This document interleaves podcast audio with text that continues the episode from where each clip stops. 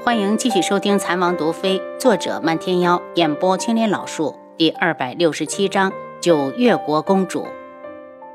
拔了针后，拿了药物棉签，让他自己按着针眼的地方，就听轩辕志道：“有些事情我还要和三皇子交代一些。如今他已是太子，该上手的就要学着处理。不如让三皇子到我这边来。”楚清瑶看了眼他的伤腿，这点小伤不算什么。轩辕志已经站起来往外走，不行！楚清瑶气恼：“你想变成残废是不是？”轩辕志低笑出声：“不管本王怎么残废，能伺候得了自己的女人。阿楚，我可以走了吗？”“滚！流氓，没个正形！”楚清瑶推了他一下：“七杀，赶紧把你主子带走！”看着他步履如风，一点都没耽误走路，楚清瑶气得砰的一声关上房门。轩辕志走了没多久，七绝就来了。见王妃的房门紧闭，在门外徘徊着，没敢进去。正好被红檀看到，不解地问：“七绝，你怎么在这转悠？有事找王妃就进去说。”楚清瑶听到声音，说道：“七绝，进来吧。”七绝进去后，行礼道。王妃，上次抱走楚云山的女子已经审问过了，什么都不说，死咬着说是看上了楚云木，只是想利用云山接近他而已。楚清瑶眼神一冷，把他送给大哥。是七绝领命。楚云木看着被七绝送过来的女子，对着七绝抱拳，替我多谢你家王妃。少爷客气了。七绝想了想，还是用少爷称呼他比较好。楚云木的真实身份是苍隼国皇子，而宇文这个姓氏他一直都很讨厌。将七绝送走，楚云木对着小厮道：“去告诉贺兰溪郡主，让他有时间过来和我一起审问此女。”地上的女子在七绝手里已经被上了刑，身上血迹斑斑的，看着有几分可怜。她挣扎着站起来，悲喜交加的就要扑过来。公子，我终于见到你了。楚云木站着没动。不知从暗处突然窜出一名侍卫，扯着女子就将她扔到地上。放肆！你是什么身份，也敢在公子面前自称我？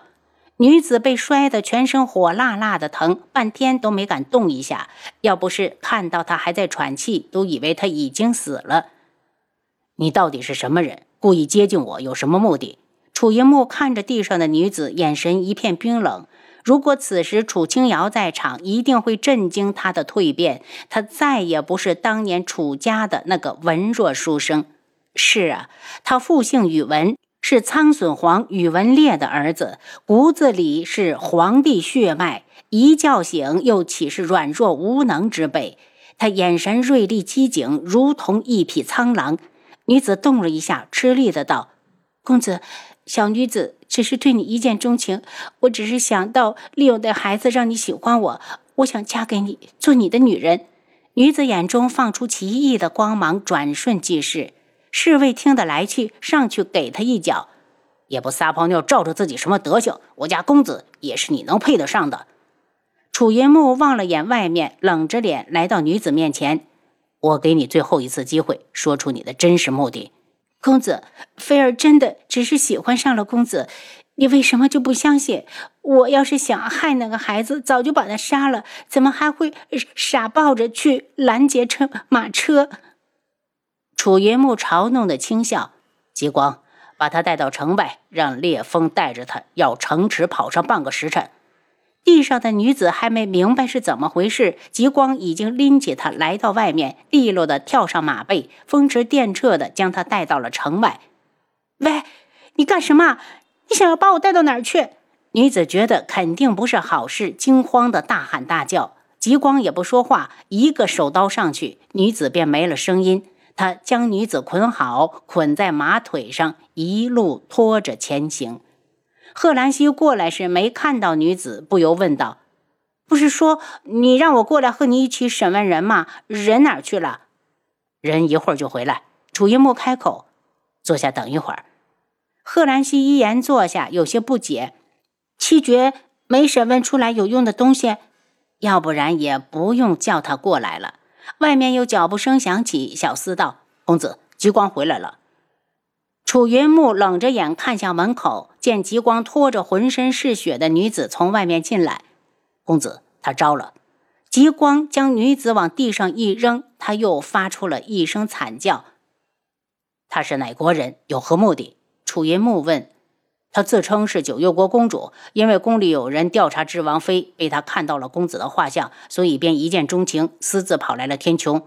极光鄙夷地看着地上晕过去的女子，楚云木皱眉。他可说了是谁在调查智王妃？说是太子东方顺。胡说！智王妃是东方顺的救命恩人，他用得着再去调查？楚云木不满。极光赶紧解释：“公子。”他说：“这是很久以前的事了，是他最近才找到机会出来。要是公子觉得不可信，等他醒过来，属下再详加审问。”楚云木看向贺兰溪：“希儿，这事儿你怎么看？”贺兰溪看着地上血肉模糊的女子，心里不舒服的道：“你倒是真有魅力，两国隔得这么远，都有姑娘来追你。”希儿，你别听他胡说，要我看，他说的根本不是实话。你知道我以前只是罪臣之子，并没有什么可取之处。不过，你你倒是狠，直接将人折腾成这样。贺兰溪对九月国公主没有好感，一下就想到了几次三番加害花千颜的东方颜月，皱眉道：“他叫什么名字？马上去查查，是否真正有其人。我怕他是九月国故意派出来的，为东方颜月报仇的。”郡主，他叫东方丹飞。极光，赶紧派人去核实他的身份。楚云木眼中带着厌恶。东方颜月以前做出的忘恩负义之事，他早就听说了。如果这个女人真是他的姐妹，那他也不用对她客气。极光将女子拖走。贺兰溪看着天色道：“云木，如果你没事，就陪我去趟渔夫匠家里，看看余牙救回来的女子好了没有。”嗯，楚云木答应。两人到了于副将家里，见于副将没在家，于牙正好要去看救回来的女子，笑嘻嘻地勾住贺兰溪的手臂。西主，正好我们一起去看看景儿，她长得简直太美了。景儿是你救回来的女子？贺兰溪边走边问。对对，就是她。你是不知道啊，这个活生生的美人往跟前一站呢，你顿觉得天地失色，无地自容。余牙一脸的没正形，贺兰溪歉意的看向楚云木，余牙却突然的停下来，不停的打量着他。郡主，你老实交代，这个男人是谁？你们是不是那种关系？贺兰溪脸一红，余牙，这是楚云木，是我朋友。又赶紧对楚云木道：“云木，这是余牙，是渔夫匠的妹妹，也是我的好朋友。”楚云木对着于雅点了下头，算是打过招呼。于雅不满贺兰溪的回复，盯着楚云木道：“你是不是看上了西主？如果是的话，你千万要告诉我，我好帮你盯着他，免得他被其他的男人追了去。”余牙，贺兰溪一脸嗔怪，他不忘掐了他一把：“你这妮子，一天到晚的就知道胡说，你到底还是去不去看景儿？”见他恼了，余牙对着楚云木做了个鬼脸。既然你是郡主的朋友，那就先在这儿等我们一会儿，我们马上就出来。你们去吧，我不着急。楚云木转身在院子里随便逛逛。余家的宅子属于三进三出的院子，影壁上爬满了不少藤蔓植物。这个时节，只剩下孤苦的叶子。他站在那边，一边观赏，一边打发着时间。贺兰溪跟着余牙进了西厢房，被他救回来的女子就住在这里。两人进去时，锦儿正醒着，虽然养了几日，但整个人看起来还是很羸弱，尖尖的小脸透着无形中的娇媚，令人心生怜惜，只想捧在掌心里呵护。贺兰溪晃了下头，他怎么对女人生出了这种感觉？主动开口道。景儿姑娘，我是余牙的朋友，过来看看你好点了没有？